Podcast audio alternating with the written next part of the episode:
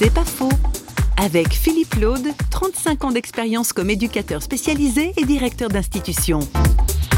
La loi est faite pour l'homme ou l'homme pour la loi? La loi, le cadre, par définition, il est fait pour être transgressé. Donc la loi n'est pas faite pour être respectée complètement parce qu'on n'y arrive pas.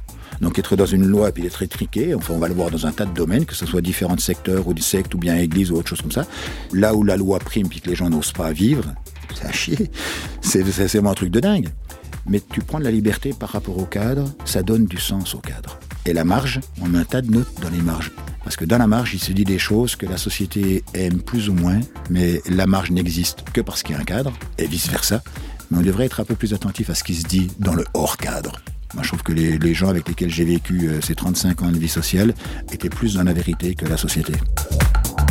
C'est pas faux, vous a été proposé par Parole.fm.